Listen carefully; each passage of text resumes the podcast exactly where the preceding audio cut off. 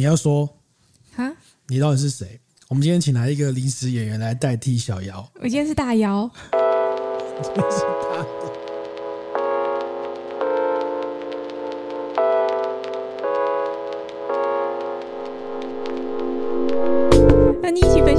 的，品饮时光，这里是喝吧葡萄酒。好，你现在看到现场的是临时演员、临时代班人大妖。看 YouTube 就会看到，我觉得这样很棒哎！我以后都还是回到这个状态，好不好？OK。很怪是不是？会吗？不会啊，我觉得很像那个 Lo-Fi 的那个。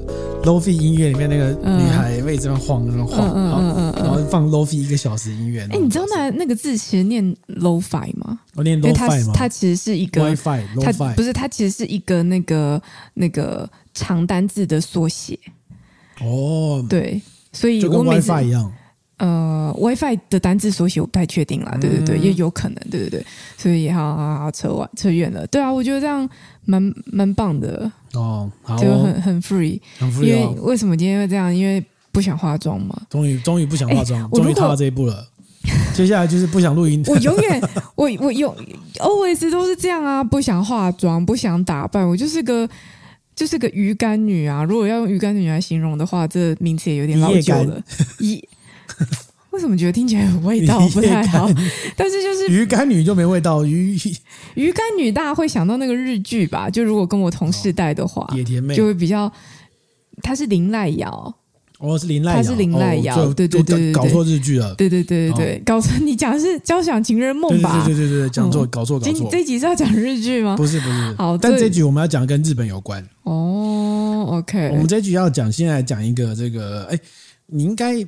你知道什么叫全能住宅改造网吧？我知道啊。那身为房地产圈的人，应该觉得屁啦，这跟房地产圈有什么关系？对啊，你不觉得那节目很棒吗？我小时候很爱看，不是小不是小，现在也很爱看。我跟你说，那个节目啊，我我就很喜欢看，我也喜欢看装潢啊、设计啊、居家类型的东西，嗯、就是不管是节目或杂志都蛮爱。但全能住宅改造网我很不爱看，为什么？因为它很慢。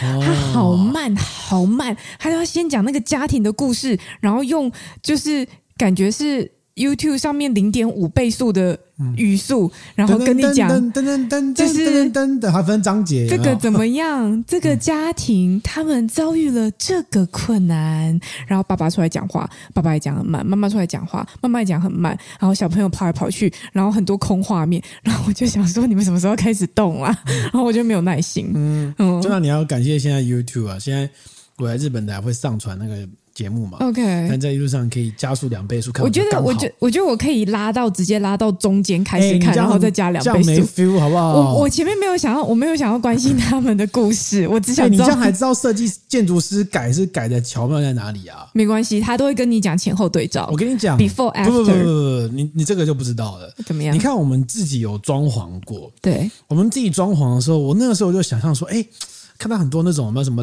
一零一什么室内设计社团啊，嗯嗯嗯，然后每个设计师就讲了一副说，哦，好像说我设计的案子是多考虑客户的作息什么什么之类的，yeah, yeah. 但最后实际我们装潢发现没有，其实其实大概他只知道个大概。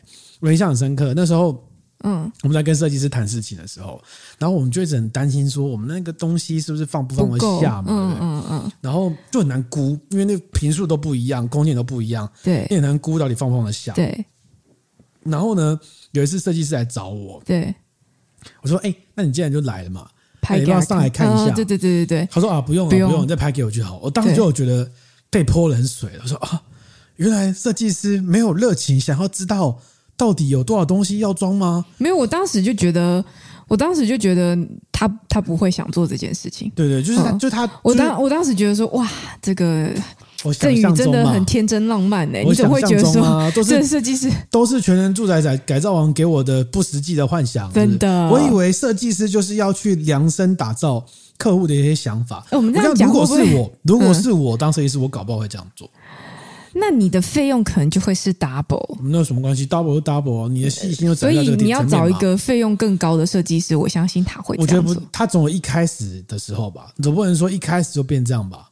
对不对？嗯、我今天要举个例子是这样啊，就是有一个在台湾的日本人啊，嗯，他在日本买了一块地，嗯，然后想要自己盖，嗯，然后就开始找很多那个建筑商去咨咨询啊，嗯嗯然后其中有一间一级建筑师的事务所，刚好呢在他们附近，然后联络上之后呢，这个一级建筑师他就自己亲自跑去看那块地，嗯，所以一级建筑师你知道什么意思吗？就是甲级营造的概念。诶，概念上类似，但不太一样。一级建筑师常在那个全员住宅改造改造看到嘛，就是。这个时候会有一个什么空间的魔术师，然后那个人就走出来，有没有？嗯，然后就要标什么一级建筑师，什么什么什么毛利小五郎，类类似像类似像这种就出来，有没有？转职啦？对对对对哈之类的哈。然后在日本呢，日本的建筑师呢，它分成一级。嗯，二级跟木造三种类型。嗯，那它的一级建筑师呢，可以盖的东西是最多的。嗯，就是你只要建筑系毕业，然后你有两年的实务经验，就可以去报考，然后什么都可以盖。嗯，那二级建筑师呢，你只要相关的学士，不用工作经验，就可以报考，但是它只能盖低层的建筑物，低楼层的建筑物。嗯，高的不能盖。嗯，那木造建筑师就是一样，它只能盖木质的。房子木造的房子、嗯、不一样吧？跟台湾的分法不一样。木造建筑师如果在台湾，他可能会失业啊。那就环环境不一样，环境不一样。他搞不好去盖神社、盖庙怎么这样？好，哎，我们现在庙还有多少的新的庙用木造？不会有。那一级建筑师他是他是中央考的，嗯，二级跟木造是地方政府考的这样子。你连这都看了？当然，OK，我们都是有备而来的，好不好？然后呢？然后这一级建筑师就来了这样子。然后他那个这个台湾人呢，他就说。这个，因为我在网上看到的啊，他说那个一级建筑是来的去看那块地，对，然后就就走出来的那个方式呢，就跟全人住宅改造网面走出来看到的那个一模一样。什么意思？噔噔噔，后面有发光这样子。然后，然后他们就开始聊，嗯，聊。那因为他们呢，这个这个台湾人在日本呢，他有就一个老公，有一个老公，一个老公，对啊，然后 没有两个老公，他有一个他有一个小孩，嗯，一个小孩读小学。然后呢，所以他想要地方就是盖那个地方嘛。然后那个建筑师就跟他讲说：“哎，那你们要考虑的地方啊，应该不是小学的学区，应该考虑的是国中的学区。嗯，因为你小朋友是小五，嗯，然后等你买地盖好，大概要一年。等你盖完，他大概国小毕业了，对。所以你应该找的是国中学区。对，哎，你不觉得这一件事情就是台湾的？”设计师或是台湾的建筑师不会做的事情。这件事情就是台湾的中介就会告诉你的事情。对，但是他是买地，他是买地，哦，他是买地。OK，然后呢，这个建筑师呢，好，就是跟他讲的，他就发给他们两张生活作息风格表。什么意思？他要让他们回去填写，包括说你是几点起床，几点吃早餐，几点上班，几点睡觉，你的休闲活动是什么？喜不喜欢？会不会喝酒？会不会抽烟？你对家的看法是什么？这个我有填过啊。你理想的居住环境是什么？没有，我们填的是非常简单。我们那时候在咨询很多设计师的时候，也有人要我们填，对不对？呃、也有一个设计师要我们填。有一个 Google 表单，那是我填的，你有填吗？我知道你有填过，嗯、我知道是哪一个设计师。好、嗯，然后还有说你很想实实现的居住愿望是什么？嗯嗯，比如说你想要看什么啊？看星星啊，什么什么之类的哈。嗯，等等等等，而且是夫妻。各写一张，嗯，这很重要啊，这很重要。那这个妈妈就问说：“那我小朋友是不是也要写？”嗯，那个建筑师给他一个很有趣的答案，嗯，就说：“你小朋友再过几年他就离开家了，这个家最终还是你们夫妻要住的，嗯，所以要以你们两个为需求，嗯，很务实啊，相当务实吧？对，没错，他想要打造一个六十年都可以住的房子，哦。”然后呢，好，这个表单里面有什么呢？这表里面有这个我刚刚提到的嘛，哈，就是姓名、职业、电话，然后年龄、性别等等，兴趣、正在学习的才艺，看重要吧？嗯，没有一个设计师问我们你会不会画油画。嗯、呃，但我之前填的表单，他有讲到说你有平常什么休闲嗜好跟兴趣啦。对，收藏，收藏也会有，拥有过的很，拥有过什么东西很多。常常阅读的杂志是什么？常常阅读的杂志，喜欢的品牌有哪些？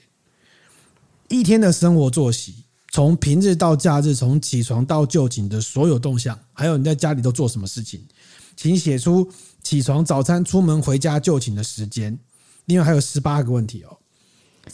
嗯，但我觉得我要帮那个台湾设计师说几句话。不要，我要先打断你。对，我要先打断你。对，明明就这十八个问题还包含说。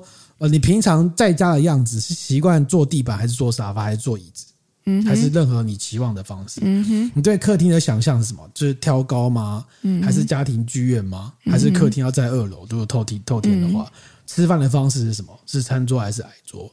嗯，喜欢喝酒还抽烟？刚刚提过了嘛？客人来访的频率，嗯，就是好、哦，然后将来家庭的构成，比如说有父母住啊，或是小孩会将生小孩之类的。家庭成员的距离感，比如重视隐私还是重视聚在一起，是睡床还是睡地铺？然后厕所可不可以做透明？诶、欸，就是这种概念吗？啊、没问没问。啊、有有有有，还有要说你对厨房的期望，就是是中岛打通的、啊、还是在一起的？嗯嗯嗯，使用电脑跟读书的场所在哪里？然后再来是你有没有车？好，有没有脚踏车？有没有机车？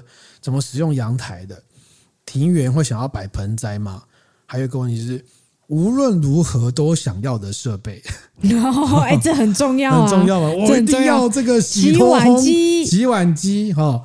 对外观的想象，包含设计的风格、颜色，还有你的工作形态是远距还是在公司上班？嗯哼，这么细的问题，嗯，然后那我才能够看到你在电视上看到那个样子。哦，OK。我我那我可以讲了吗？好，请上诉。好你讲的是建筑师，对，我们讲的很多都是设计师。但是我觉得有一些可以拿掉、啊呃。对对对，我觉得设计师当然就是他在设计的细节，包含你在这个整个居住场所的使用的习惯，这部分是要多 detail，他是应该也可以要做到 detail 的部分啦。但我意思是说，嗯、呃。有时候现在我们很多房子，就是很多人买房子，大概就是大楼里面的可能三房两厅，甚至两房等等的，那空间搞不好好一点，可能四五十平，小一点可能十几平，室内对不对？所以也就是说，它能利用的空间跟动线都相当有限，所以他有时候那个东西问了，可能。他当然可以问啦，但是他可能很难去做这个变化。例如说，呃，阳台会希望有盆栽吗？然后假设这个消费者回答说：“我希望我阳台可以种一个超大的大树，要双手环绕都环绕不起来的那一种。”但你阳台明明就一坪大。所以你根本不可能做这样的事情。我只是举的比较夸张的例子，但我意思是说，呃，实物上它当然会考量，包含它的成本啦，包含它所能利用的空间的范围，它会有一些局限。那跟我们自地自建，它直接长出一栋建筑物，它要考量的细节会有一些不同。再加上日式特有的这个细节控跟这个暖心的部分，我觉得很容易理解，可以造就这样的状况。嗯，在我只保留态度。怎么说？为什么呢？我觉得这个就是呃，我们在一直在谈论说这个日本的民族性，嗯，嗯他们造就他们现在这个企业文化跟、嗯、跟跟台湾不一样的概念。然后台湾人常常会，但日本很多问题，好，日本有很多问题，但台湾常常去日本玩时候会报会讲说，为什么没有这么好，没有这么好？原因是因为我们有时候对一些事物坚持的细心程度不够。嗯，好，不够。嗯，像我们那时候，我们那时候装潢的时候找几个设计师，很多个嘛，对？对。然后有一些就，我们先不论是不是预算的问题，对。有一些就爱理不理的，嗯有一些问法就非常泛泛。嗯。有一些虽然做认真调查，但是他对于那个空间的想象是是很很很很很平板的。嗯。然后呃。我们很幸运的是，因为刚刚我们两个对我们居住空间有很强烈的想法，呃，超级强烈的主导性，对对对。但是 即便这么强烈，我们还是会有一些绕高的地方，嗯，对，对不对？那所以这个绕高的地方，我就会觉得说，如果当时对设计师来说，他如果是业务，他要快速了解你的需求的话，我觉得像这样的表单其实是很重要的，就是说他能够给你一些灵感，说哦，他有这样想，他有想要这样做，怎么样怎么样这样做，嗯嗯。比如说像我们那时候做。挂乐器的问题，设计师完全不知道怎么挂，嗯嗯，对不对？嗯，那这个就是会需要很多沟通。那我会觉得说，哎，不得不说，日本人在这地方，就是你可以感到他的细心程度是不一样的。嗯，我当时填到那个表单的时候，就有去咨询其中一位设计师，他有那个表单。我填到表单的时候，我也觉得蛮好的。是是我觉得他问的也蛮细的，是不是？对，但即便如此，最后我们还是没有找到做啊。嗯，他是那个是预算跟想法问题吧？呃，啊，没关系，不重要。综合评估，对，综合评估。但我觉得那个也是也是顾客管理的一部分啊。当如果你有设计师有先给这样的表单，让客人带回去填。客人一定会很多想象，他会填嘛？对，那他对你的满意度，我觉得可能也比较高。有可能，但是我们重点是他填了这个、填了这个表单之后，他真的最后要到落实，而且可行这件事情也蛮重要。对，所以最终还是以成果来看啦。但是因为也许你看到案例最终成果是好的，我们觉得说，嗯，这就完全向上加分。但是我们假设一个状况，如果说他最终的结果是差的，你就会觉得填表单更负分。哦，不是不是，我不觉得，你不觉得？我不觉得，我不觉得，就会觉得，那你叫我填那么多，但是但是最后都没有用，但事实上。没有，他可能没有用，他可能告诉你现实与否的差异啊。嗯、但是事实上，就是你看哦，我们那个设计师，我们当然有，他当然也花很多时间跟我们沟通，但是我们就会发生有一些状况，就是我们我们自己也有一些反复，嗯，对不对？哈、嗯，我们自己有一些反复。然后对于空间使用，比如说呃，我们那时候我们印象很深刻，是我们有一个需求是想要在餐桌上录 podcast 的，对对不对？然后我们本来是希望在下面装一个铁板嘛，可以放 Cast Pro 之类的问题，对。这个问题就是他有时候记住，有时候可能也忘记，但是可能有时候是我们后来自己放弃，说，哎，新的桌子要自己装铁板，好像有点磨菜。但是，嗯，你就变成说，如果他有融入你的那个需求的话，嗯，有列管的话，你就觉得说，嗯，他一开始有问你，然后你就会觉得说，嗯，好像有备受重视的那种感觉。嗯，然后啊，这个这个台湾人碰到这个一级建筑师啊，然后他就跟那个一级建筑师聊到说，哎，全能住宅改造王这个节目在台湾很红，嗯，然后他们就说啊。其实里面很多出场的建筑师啊，后来都倒闭了。什么叫做出场的建筑师？建筑师啊，哦哦，很多出场的建筑师，啊、就是很多在里面出场的建筑师后来，后来都倒闭了。OK，原因是因为啊，里面的建筑师都把这个节目曝光视为一种宣传的机会，对，所以他们就会把很多突发跟额外的费用自己吸收。对，好，因为如果你想要做自己的，对。价，你如果你想要做自己的设计的话，嗯嗯嗯，那如果太太高的话，业主会拒绝嘛？嗯，所以他就说：“那我就想要做我自己的设计，但是我就跟你算你便宜一点。”嗯，好，结果后来就上节目之后，就是很多人会跑去找这个建筑师。哦，然后希望用类似的价格，然后就发现哎，价位怎么跟节目讲的不一样？差很多，然后就复评。哦，然后就倒了，就 就倒了，好惨，所以是两面刃的哈，嗯，两面刃的。所以如果是台湾做，台湾大概不会做成这样子。台湾觉得做的看起来就是没那么漂亮，但是价格是相对比较务实的价格。不好说、欸。台湾台湾可能会灌水，就是说明明是一百万，但我在节目做说这是一百二，有可能，对 对不对？有可能。日本人是反过来。嗯，我就做一百五，但我跟你讲，就只要一百啊，所以人家倒了啊，所以台湾都不会倒，所以台湾的节目很难看，所以台湾不会倒啊，是不是这样讲？所以我宁愿活在一个泡泡的世界。没有，那九妹又跟你讲说，我花一千万装潢啊，是不是这样讲？所以就是这些东西要多奢有多奢，然后价格就很高，这样子。这很有趣吧？嗯，我觉得这个细心的程度，就觉得蛮值得学习的啦。我觉得，讲到另外一个细心的程度，我们最近也发生一个台湾有一个很细心的厂商，什么？以下不是植物啊，就是棉豆腐哦。OK，哈，你来说一下吗？嗯呃，好，想说要讲这个哦。好，我们之前买的床垫跟床包都是棉豆腐的，然后我们买了两款，呃，不同颜色，一个是灰色，一个是蓝色。那套蓝色的床包的时候，因为棉豆腐我们把买的床垫是白色的，就基本的那个白底的那一那一款。灰底，它是灰底啊，灰底，它是灰色的哦。你说床垫呢？床垫，床垫，床垫是白的。那当我们使用了那个蓝色的床包，我们要把床包拆下来去洗的时候，发现那个白色的棉豆腐上面沾了很多蓝色的棉絮，然后蛮明显的这样子，就很丑。嗯，很丑。然后重点是也不好清嘛。然后呃，我就把照片拍起来，拍起来之后。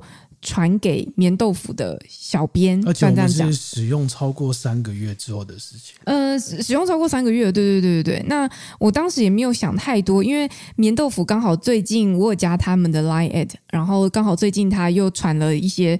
广告讯息来，嗯、那我被 Q 到了，我就想说，我就先先先礼貌询问，就说，哎，不好意思，请问一下，如果有相关产品相关问题，是不是能在这边反映呢？然后我就传照片过去，然后就跟他讲说，哎，我使用你们家的床包，但是呃，拆下来之后发现上面都有这种蓝色的棉絮，很难处理。嗯、然后在使用的过程当中，好像都会都会感受到这样子。好，正常的客服他应该要怎么回应会比较好？正常客服可能就是会一个、哦、这个东西可能就是要先清洗再使用哦。我们说明书当中都有写，那你可能多洗几次就就不会有这样的问题了。对对对，这，就是一般。大概也可以说是及格的客服吧，啊、就是客客气气、礼貌的回复你这样子啊。如果有任何问题，欢迎再跟我们，就是再再回馈给我们或询问我们然后之类的。对，但我们已经使用三个月之后再跟他客诉，他也没办法做什么嘛，对不对？理论上是这样嘛。嗯，我原本也不确定他会不会做什么，但我想说就问看看，因为我对棉豆腐的整个品牌印象还蛮好的，我觉得他们在跟消费者沟通这方面付出了相当多的苦心跟精力，嗯、这部分包含着。呃，整个品牌的打造，例如说它的 logo 的设计，然后他在讲他所有商品的故事。当然你可以说啊，故事花钱呐、啊，他就是花钱跟你掰一个故事，然后去做包装行销嘛，这就是砸钱的事情。对啊，对，没错，没错，当然是这样。但是他愿意花那么多时间跟气力去跟消费者沟通这件事情，我觉得某方面来说看起来都是消费者是友善而亲切的，他有营造这样的形象给我，嗯、所以我尝试的想要理解看看说，当有这样的客诉出现的时候，他们会怎么处理？你是米其林品管员？欢迎大家来找我当神秘客。是他。对对对对，但我我真的是觉得说，我想试试看啦。就是以这么会跟消费者沟通的品牌来说，他们会怎么样处理？那他就回复给我了，那就回复跟我跟我讲说啊，好，就是呃，他们之前。就是在处理这个这个床包的这些这些产品上面呢，其实也做了非常多的努力，但是的确可能有时候因为使用度的。过程的关系啊，可能造成蛮多摩擦，所以有可能会有这种棉絮产生的情形。嗯、那因此，他们后来有再去做强化跟更新，就是升等的部分，所以他们有更新版的产品了。然后那产品就是可能会降低这个棉絮的问题。然后他的他跟我用字的方式是这样，他说要不要帮您做更换呢？你你，我觉得这个讲法很很不错，就很不错是。他并没有跟我强调这是免费，他他说要不要帮您做更换看看？那但是他这样讲，你就知道他是要免费。嗯，可是他并不是用一种很乞讨式的，或是很谄媚式的跟你说，我可以免费再送你。你知道有时候那种讲法会让你觉得 low 掉哦，所以我觉得当他说要不要帮您，有没有兴趣，然后来更换看看呢？你就会觉得说，哎，我好像不会是一个。贪便宜的免费仔，我不是。还要让你觉得舒服哎、欸，当然，所以这是一个很高很高深的说话艺术，就是他不会让你觉得说啊，对你就是要免费。但如果他跟我说什么免费什么干嘛，我搞不好会觉得说啊，气死我了，我不是贪图你那免费的问题。他没有，他就是跟你讲说，哦、我们有这样子升级的新商品喽，那要不要来帮您更换看看这样子？哦，好啊，好啊，当然好啊，来来收啊，这样子，所以他就来收了我们的旧商品，然后换了全新的商品了。因为他是来回件，也就是说他是会收取你原本的版本。对，因为你可想而知，这个他收回去，他一定一定都是捐出去的。对啊，这没办法，他就没办法再利用的。嗯、但他还是坚持要把它收回去，他并不是一个 for free 说，那我反正我都是要给你的嘛。这样才好啊！如果他只是直接给你，又回到我刚刚讲那种 low 掉的感觉，我、哦、就送你就送你嘛，而且这样会显得他原本的商品没有价值，哦、看起来是这样，所以他宁愿多一趟来收产品，多一趟来送产品，同一趟啊，同一趟啊，哦哦，但是我是我们关系造成两趟这样子，哦，对对对，但但总之他就是愿意做这件事情，会让人家觉得哇，我也没想到，而且我当后来。我后来还跟他确认一下，因为我原本只是在讲那个床包的问题嘛，但事实上，我除了床包、我的被套，然后我的枕枕头套，其实我就是整组一起买的，我就是四件是一起买，所以我后来又在传讯息跟小兵确认一下，我就说，哎，请问一下，是只有床包的部分吗？还是要全部做更换？他就说就全部啊，嗯，全部就全部啊。嗯多么的豪气啊！我觉得不能用豪气，我觉得是他们没有要跟客户计较，而且他们对，哎，他们对他们就感觉很舒服，哎对他们的产品有信心。嗯，我印象比较深刻的是那个，我们就买了棉豆腐，那时候就去试躺一次嘛，对，然后觉得好像很不错，就买了，然后买回来之后，后来躺就哎也蛮舒服，啊，有有有，那阵子蛮开心的，对对对，那现在不开心了是不是？好，现在习惯了，不要这样，不要这样，不要这样，又要升级了吗？换换。换新的双包就开心，换新的。然后呢，就有天早上起床就滑到他们的粉丝团，嗯，还有他们那个行销术语就是说，趁你睡着的时候，棉豆腐也偷偷升级了。对，然后说他们的床垫啊，就是加，因为他们是独立桶加乳胶垫嘛，对对对，所以它它就是要兼具这两个功能。对，然后他们就把那个钢那个独立桶里面的弹簧加粗，嗯，然后乳胶也变厚，嗯，然后升级成二点零的版本。OK，然后你看到这个机想说靠腰，我之前买了，我才刚买没多久就升级了吗？对不对？然后下面就有人说哇，可以换吗？就是我刚买多久之类，没多久之类的。对，特斯拉，他上面就有讲说，他上面对比特斯拉，特斯拉是割韭菜式的，对，嗯。结果那个他们脸书上就说，其实我们在三个月前就升级了，嗯，只是我们没有讲而已。趁你睡觉的时候，对，他真的，他真的是，他真的是趁你睡觉的时候升级。嗯，然后呢，你现在只要看你的那个。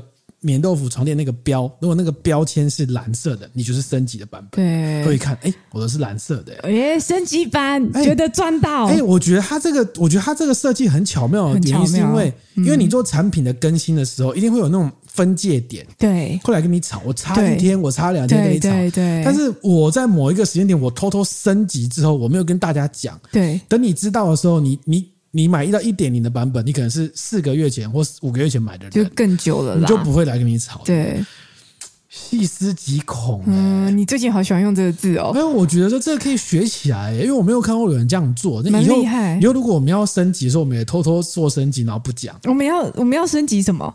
哦、就是，不过我看我看过最多的是在吉他界有人在卖吉他，嗯、做那个、嗯、那个帮你代购吉他的时候，嗯嗯、他们通常会卖。很贵的吉他，很有名的吉他，对。然后他剖出来的时候，都已经他卖掉，他才剖。嗯，你懂我意思吗？他卖掉，他才剖。为什么要这样？因为你才会一直找他。因为我我可以我可以进一把二十五万的琴卖掉了，哦。然后你就会说，那我找贵的琴就是来找你嘛，而并不会说我进了二十五万的琴没有卖掉，然后抛出来祈求大家，那你就变二十三万.变十八万，不会。我看到吉他界比较多人做是这个，但那前提是他要先卖掉啊，也是很厉害。那他已经先找到客户，他才进的。嗯嗯嗯嗯嗯。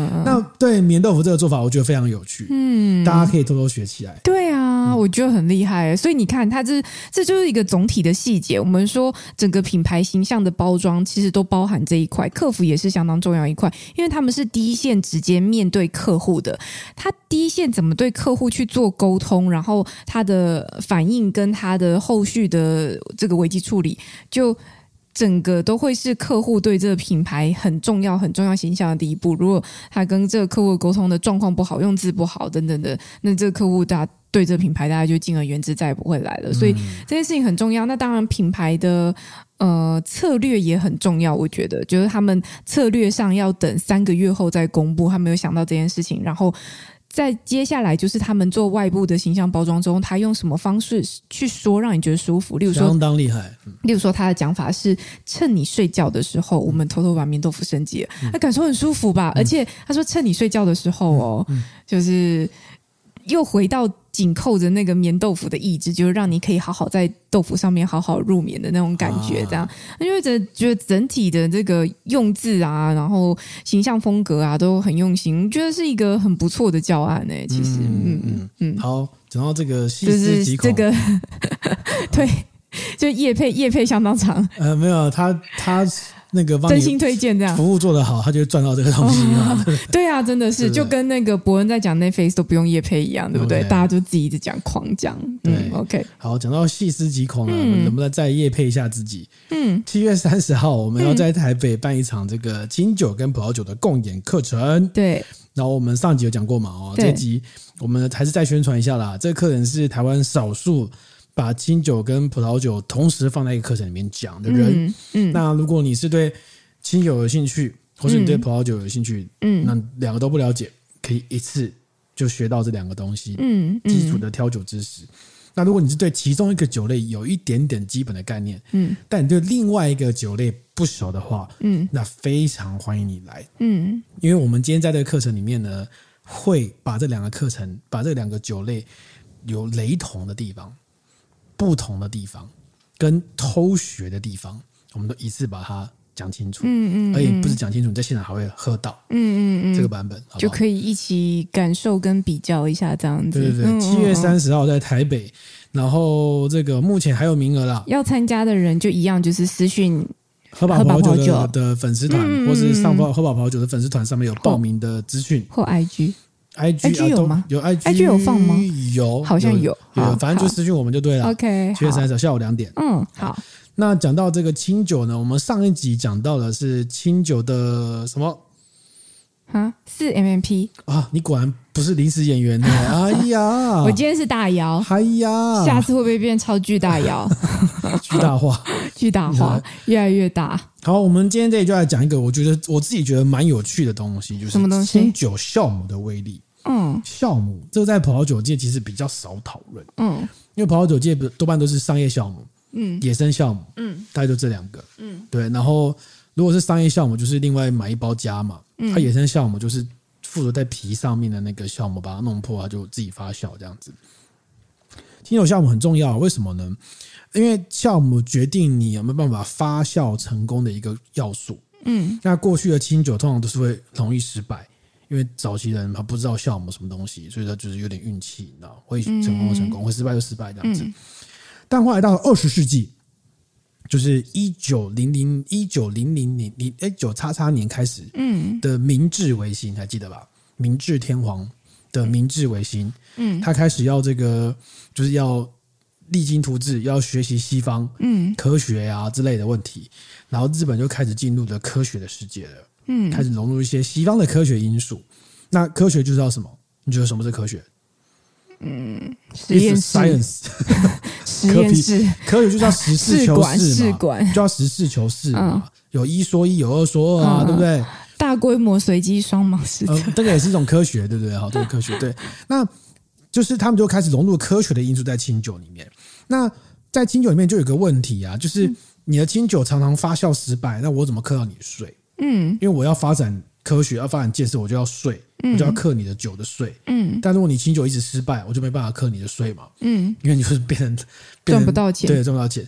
所以国家为了要确保税收来源呢，他们就要希望大家都酿造成功。嗯，所以他们就用国家的力量成立了一个国立酿造试验所。嗯，就是用国家的力量来帮你研究这样子。特别是当时的酒税啊。占日本的所有的税收百分之三十，好高，所以其实是非常重的。嗯，所以我当然要确保你最好酒越做越越越做越多越好。嗯，好，那这个清酒试验所就用国家的力量来做研究，这样子。然后他们就在一九一一年的时候，由国家来办一个全国新酒评鉴会。嗯，就是每一年呢，这个全日本的酒造就把他们的清酒通通送上来参加比赛。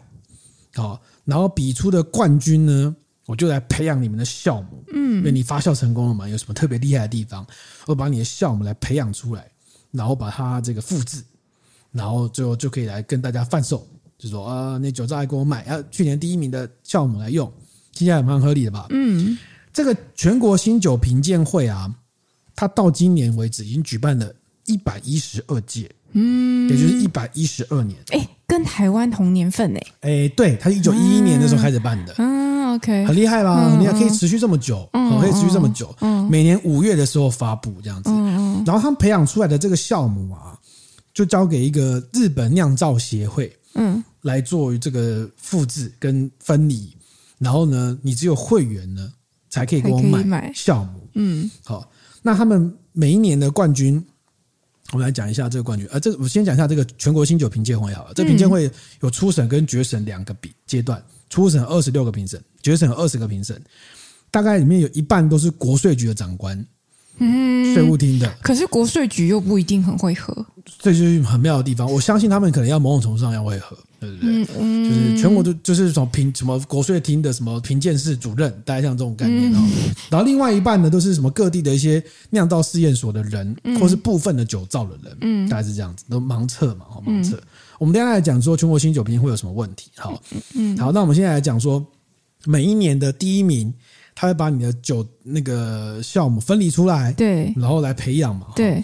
那天字第一号酵母叫协会一号酵母，嗯，它是来自于这个兵库县的英正宗这个酒造，嗯，Sakura 的英正宗，嗯，这个酒造呢，它培养出来这个酵母呢，大概是当时是比较浓厚型的酵母，嗯，哦。那二号酵母呢？大家都听过。二号酵母来自于这个京都府的月桂冠酒糟哦，大家都听过。月桂冠清酒到处都是，对不对？对。其实月桂冠是个非常大的酒糟，这样子，然后也是浓厚型的酒糟。嗯。然后第三名，三号酵母、四号酵母、五号酵母全部来自于广岛。嗯。广岛县，为什么呢？这个就是有一个盲点的，就是当一开始在做清酒酵母的时候，培育出来，我们刚刚说清酒不容易发酵成功嘛，嗯，所以他拿到的这个酵母通常都是成功的那一个，嗯，对不对？嗯，那广岛县在那个时候呢，他们发现说，哎，我们用以为以前那个软水是比较难发酵成功的，因为软水因为矿物质比较少，养分比较少了，嗯嗯嗯，然后。就广广岛县发明了说，哎，我怎么样用软水可以发酵成功？之后呢，就开始扩散。就广岛县酿酒都超屌的，嗯，就很容易拿第一名。所以第三、第四、第五就通常都变广岛县的酵母，你知道吗？其实有点，好像有点不太公平，对哦，因为跟他目的有点不太一样，对，对。然后呢，以上这五号酵母啊，这基本上现在都已经没有没有在没有在没有的，就是已经停售了，嗯，绝版的。嗯，然后就没有再发酵了，对不对？然后我们现在讲几个比较有名的酵母，好，六号酵母叫新政酵母，嗯，还给它取名字，就是革新的新政治的政，因为它来自于一个酒造叫新政酒造，嗯，这个酒造是秋田县这样子。然后就是它这个酵母六号酵母呢，是目前日本酒里面现在银酿酒的原型，嗯，为什么呢？因为这个酵母它可以让你在很低温的时候。发酵，嗯，那很低温的时候发酵就有助于它的香气的累积，嗯嗯嗯。那你现在看很多这个那个日本的酒造，他们会标几号几号酵母啊？有吗？会是哦，会呃部分会标，有些会不公开。OK，但我等下会告诉你，不公开其实大部分都是几号。哦，好，好，六号酵母就是它就都就是这个新生酵母，它是可以忍受低温则发酵，所以它累积比较多香气。好，那你觉得这酵母应该多少钱呢？哈，一点概念都没有，概念都没有嘛？我给大家概念，啊、我去那个酿造协会上查，就每个每个每个酵母就是一管一管一管，跟那个试管一样。对，然后一套是五管，嗯，然后五管、十管、十五管，然后只有会员才能买。嗯，这个六号酵母呢，我一般的价格都是五管的版本是八千一日币。嗯，哦，如果你不是会员的话，要加二十趴。哦，就加一千六日币，其实也没有很贵啊，哈。但不太晓得，因为这样子的量就足以发酵了吗？还是说他拿回去之后就可以复制？你可以回去自己复制。哦，我等一下再跟你讲自己复制有什么好玩的地方。OK，这些酵母很多很好玩。好，好，再来是七号项目，七号项目是非常有名。七号项目，七号项目呢叫做真诚项目，诚是澄清的澄，真假的真。嗯，真正的项目很有名是因为呢，它在。它的特征是发酵力很强，所以它可以很快就把那个米曲糖分转成酒精，然后有非常华丽的香气。所以呢，它做吟酿类的酒系非常好。嗯，这个多多强呢？这个酵母被发明之后，到现在为止，全日本的酒造百分之六十到八十的酒都是用这个酵母。所以就是没有标的吗？呃，没有标的有一定机会是用这个，哦 okay、有一定机会是用这个七号酵母。然后它的特色就是它有一些水梨跟白桃的香气。这个呢，我们在这一次的课程里面会喝到，但是你会喝到的是这个酵母在葡萄酒的表现。哦，那我知道，那我知道。哦，你有喝过吗？OK，对对对对对，我觉得我觉得不错啊。哦，我觉得不错，我我蛮喜欢的，蛮喜欢的。哦，我蛮喜欢的，因为我觉得它那香气很奔放，就是很很显著啊。而且这个水梨跟白桃的香气啊，在葡萄酒的领域里面。会在某一些特定的品种会出现哦，所以我们那但是我们在课堂上喝到这些酒呢，在这个品种是不会出现这个香气的，对对对。所以你就学过清酒的，你才有办法判断它的七号酵母指的是什么哦。OK，这很有趣，很有趣哈。对啊，这很有趣，但这是不是有点进阶啊？不进阶不进阶，就我们用。你我们你要先跟人家讲七号酵母，然后你要先跟人家讲葡萄酒，呃，葡萄酒的这个品种，嗯，就是他先理解这两件事情，然后再理解它结合起来的样子。不用不用不用，你只要你只要理解七号酵母，然后你在这个酒里面去找，嗯，就可以了，就可以了。Okay, 对，你不需要理解它原本长什么样子。嗯、OK，然后接下来第二个七号酵母是我刚刚六到八成的酒造都用七号酵母，嗯，另外一个堪称是银酿之神的酵母，嗯，就是协会九号酵母。嗯，九号酵母又称熊本酵母，因为它来自于熊本酒造研究所酿造的酵母。这样子，为什么这个这个这个九号酵母被称为银酿之神呢？因为它在低温的时候，我刚刚讲说低温就能够累积比较多的香气，在啤酒类也有一样的概念。好，就是像啊那个爱尔啤酒，嗯，一样就是会有，就是你可以累积比较多的香气，这样子发酵比较快，香气就比较比较容易挥散。慢慢发酵，香气比较有助于累积。哦，所以你可以在很低温的时候发酵，是一个特殊的常菜。低温就算了，发酵还很旺盛，完美。哦，因为你低温通常发说，哎，你温度那么低，说发酵发很久，你发发很久会很多问题。譬如说，就是你可能会要更长的工序时间，你中间要照顾它更麻烦。你又低温又有香气，发酵力又旺盛，哦，太棒了，嗯，就是你了。所以它是现在银酿酒的主流酵母。为什么？而且而且有一阵子它被发明出来之后啊，甚至日本很喜欢打到那个黄金组合，他们就发现说，哦，常常拿到这个新酒评鉴会第一名呢，有一个黄金组合叫做 YK 三十五，嗯，Y 就是山田井，这是酒米，嗯，K 就是熊本酵母。三十五呢，就是精米不合三十五，也就是说，你用九号酵母加三田井加金米步合三十五趴，你很有很高的机会可以拿到新酒评鉴会的冠军。这听起来就是那种大乐透，每次都在讲说什么什么星座加几岁的人，他可能最有机会拿到。对啊，跟大家介绍这一款我桌上的这一款酒，这个东京石川酒造的那个多曼自曼，我们喝了好几天了。这一款酒就是三田井，基米步合三十五 percent，我可以很明白判断，他大成也是用九号酵母，所以他没写嘛，虽然他没公开，虽然他没公开，对，他就是标准的那个黄金组合的样子。难怪你要买它，对对对，而且也不贵，也不贵。嗯，好，好，而且呃，这个九号酵母很有名哦。这九号酵母呢，现在日本有一个有一款清酒叫做儿金，嗯。嗯，怎么怎么讲呢？而今就是而而已的而，而且的而，而且的而，对，今天的今，今天的今，日本很会取名字。而今这款是一个像是清酒界的膜拜酒啦之一，它就是使用九号酵母。好，九号酵母，其实很多人用啊，很多人用。对，好，接下来再介绍这个十号酵母。嗯，你看讲十号酵母多无聊，他们就给它取个名字。这个十号酵母叫做小川明利酵母，因为它是这两个酒造不知道是哪一个，反正就是把就是好像都有发现过类似。因为酵母其实是一个很简单的东西嘛，长得很像，对。然后发现这个酵母，这个酵母呢，就是特征就是它味那个做的酒味道比较淡，但是一样有银酿香气，所以银酿香气就是花果类的香气很明显，跟七号酵母有点像。但是据说这个十号酵母呢很难驾驭。它对温度的控制跟水质的控制很难掌握，所以酿成的酒呢不是很常见。听起来是这样的，对不对？我告诉你，清酒醉的 Top 十四代，嗯，一瓶要一两万块的十四代，它就是使用十号酵母，所以它厉害嘛？是这样，所以你就觉得我、就是哦、靠，就是所以要喝十号酵母，是不是要去买一下？然后所以大家就开始蹭了，比如说哦，我这个是跟十四代一样的酵母。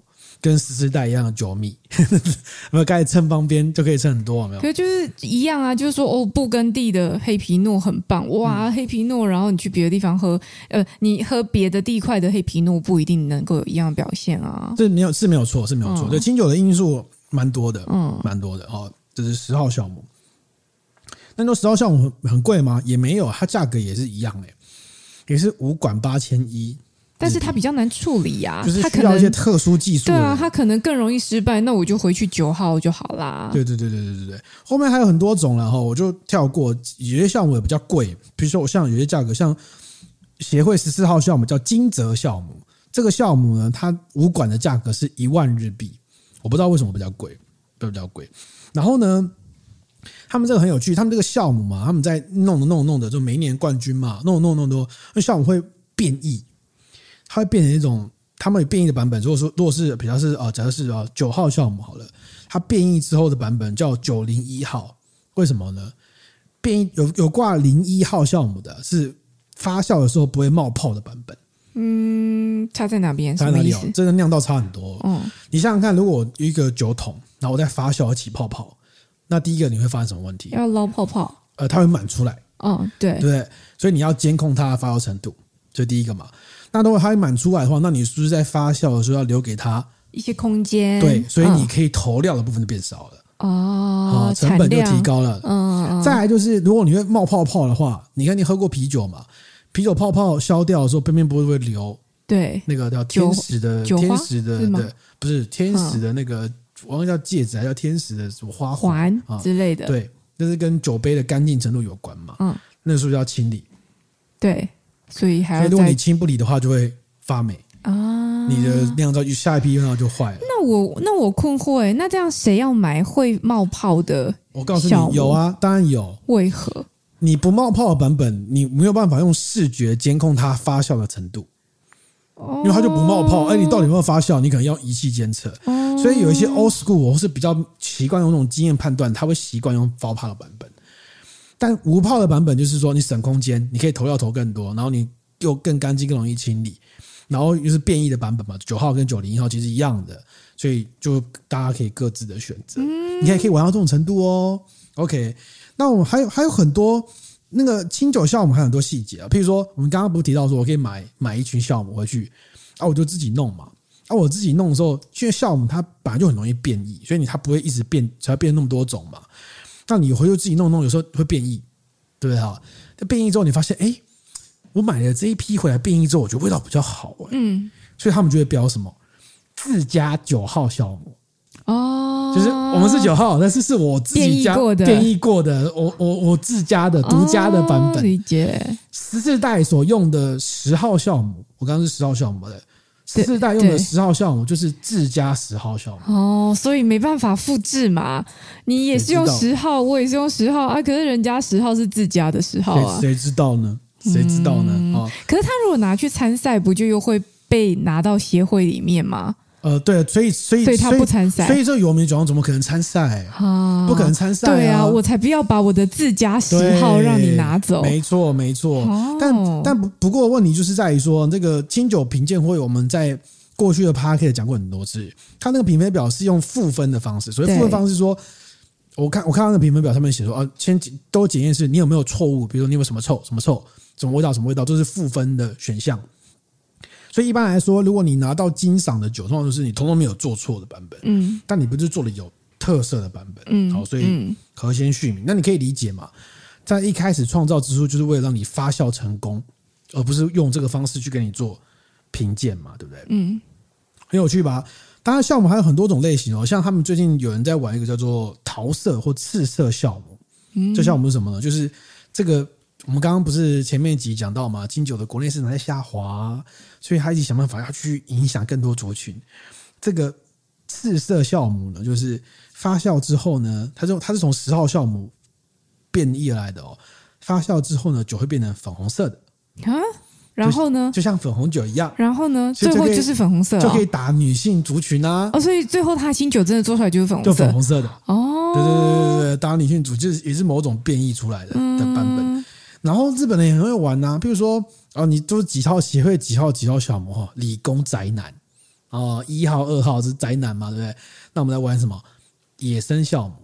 没有花，从樱花上提炼的酵母，从草莓中提炼的酵母，然后就是哦，花樱花樱樱花酵母入力哇，好像用樱花酵母很厉害，你就觉得说哦，好像有樱花的味道，有没有？樱花到底什么味道？好，我跟你讲哈，这完全是商人的话术。嗯。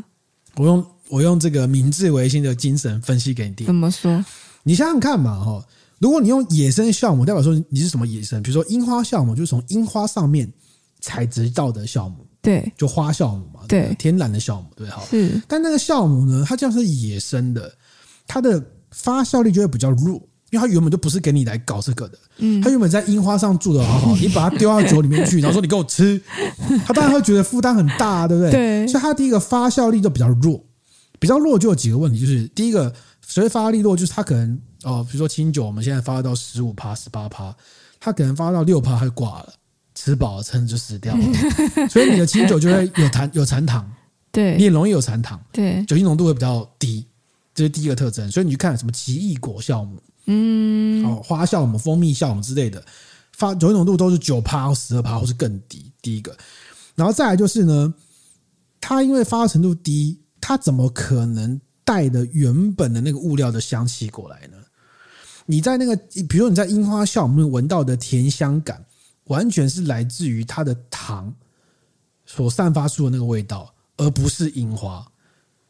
嗯，也不会是草莓，也不会是蜂蜜，它都来自于额外的物质，但它用在包装上啊，弄得很像跟你是跟原本的来源接近。嗯嗯，对，这是一个要破除迷失的部分。所以你看。你像听完我们这一 podcast 的，你是不是完全可以理解，就是野生酵母是一种噱头？但是如果我看到这瓶酒，这瓶清酒，然后他跟我说这是用什么草莓酵母，好了，嗯、我可能很直觉的理解，就会觉得它应该要有草莓香气。以消费者的心态来说嘛，然后它外面搞不好还有一些草莓的图案啊，等等之类的，嗯、肯定会有的。对，那我如果买回去没有草莓的香气的时候，我搞不好反而会觉得它诈骗呢。哦，他也没有说它有草莓香气啊。嗯，他只是说我用草莓上体验的效果，我有跟你说过草莓香气吗？但这样，但这样，但这样会会那个行销包装上面这件事情要怎么去思考？但我觉得商人上，我觉得他们应该会适时加一点香料啦。我自己觉得，他会标吗？标，如果加香料要标，他会标，哦要要标哦。我觉得他可能会加香料。对啊，因为我觉得这这是比较合理的状态诶，不然的话，我就会预期说我想要喝到有草莓香气的清酒，结果你跟我说你用草莓酵母，然后跟草莓一点关系都没有，我会觉得有点诈骗。对，最常见的应该就是樱花酵母。嗯，樱花那个外面的那个包装很常看到。对，这个爆炸常见。嗯嗯嗯。那讲了这么多酵母呢？那你有没有想过，那如果拿到第一名呢？嗯，那个酵母对，要怎么把它分离出来？分离出来应该就是，应该就是我也不知道，我怎么可能会知道？以前可能大家不都都不知道，但自从王国之泪出了之后，大家都会知道了啊？为什么？因为把酵母分离出来的方式，就跟你把粘在一起的旧几手的东西晃开是一样的意思。你看怎么晃开？哦、是不是摇杆左右键晃晃，它就分离了？试管对。这个分离酵母的方式是最常见的做法，就是施压哦，对，用压力把它迫使它分开。嗯，还有一些做法是说下药，就用药做到出一个只有它可以生存的环境，它就其他人都死，剩下它，哦、就把它分离出来。OK OK，对对对，大概是这个样子。所以你就会知道说，在清酒界里面呢、啊，我们刚刚提到说，我们当然说清酒界有很多。酿造程序，比如说你的曲米的用法、曲米的比重、曲米是哪一种米种，然后你的真正里面的那个酿造的米是用哪一种米种，精米布合怎么样？但是这些架构呢，整体上来说，它都是为了让你的风味干净或不干净。比如说你精米布合如果留的比较高哦，八十趴、七十趴，那可能就是酸度杂味比较多。那如果你变成三十五趴、二十趴，那就越干净。越干净要靠什么做？除了就是要靠酵母。那所以酵母，你看，所以它可以分离出这么多酵母，嗯，而且我刚刚还讲的只是协会酵母哦，他们在各地的地方的研究机构又有地方的项目，会有地方的版本，有一些地方的版本还限定你只能在我这个县市用。哦，秋田限定，哎，你知道那个地酒的感觉就出来了。你只有在地方喝到这个酵母这样子，对对，也很会玩这样子。所以如果是你，一定会想试试看。有有有，但日本人也不是那么笨，像他们有一款这个很有名的这个秋田县的酵母，叫做秋田流花酵母。他就后来发明的时候很厉害很厉害，就就打到了新酒评鉴会的冠军，然后就被协会拿走了，所以它变成协会十五号酵母。嗯，但秋田县也有这样子，对对对对，好，那。所以呢，哈，那所以你就知道酵母对日本人来说，其实他们就玩的很非常非常细致。然后呢，所以你就知道说，其实他们非常在乎。嗯，然后这样有一个很有趣的事情就是这样子，在新细县有一个酒造叫月之华酒造，嗯，就是越南的月，嗯，之华就是火那个之知乎者也的知，好，中华民国的华，这样对哈。然后他们也是会用自家培养酵母的酒造，好，那自家培养就很麻烦，因为你知道酵母容易变异嘛。他好不容易变异出一个你觉得对的版本，你还要一直复制，让它确保每一年都一样，其实很蛮麻烦的。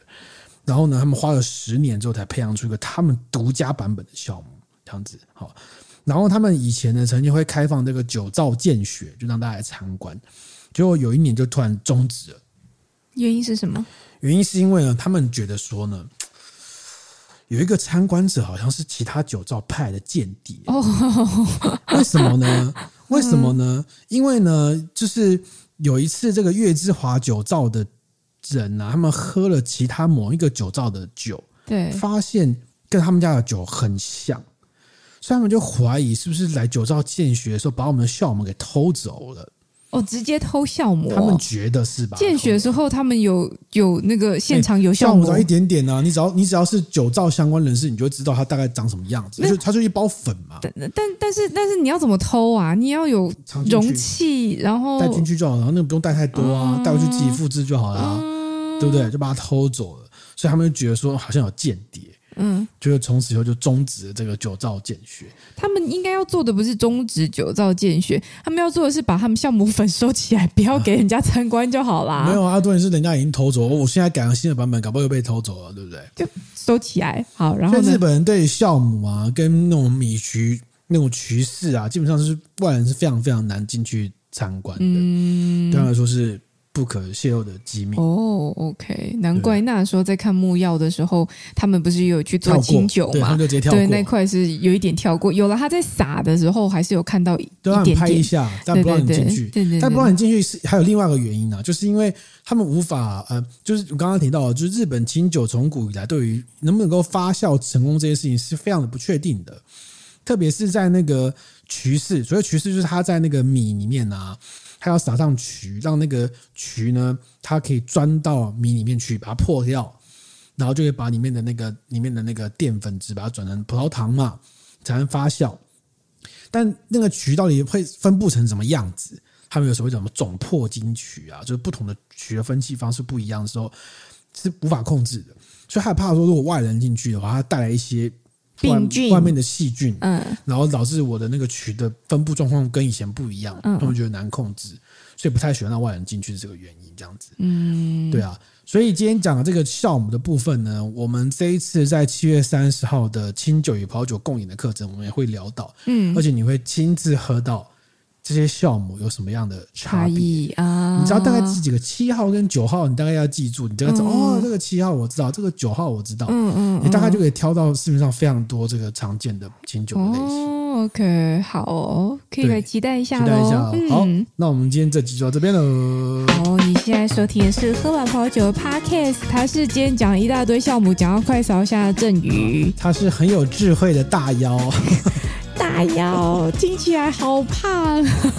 如果你喜欢我们 Podcast，欢迎到 Apple Podcast 给我们五星好评。你也可以到我们的 Facebook、我们的 IG、我们的 YouTube 各个频道里面来留言给我们，私讯给我们。嗯、然后也欢迎写信给我们，我们信箱是 wine at tipsy with 达密打密。如果要报名课程的话，可以写信到信箱里面来。好的，嗯、那就这样，再见啦，下一集再见啦，下礼拜见，拜拜。拜拜。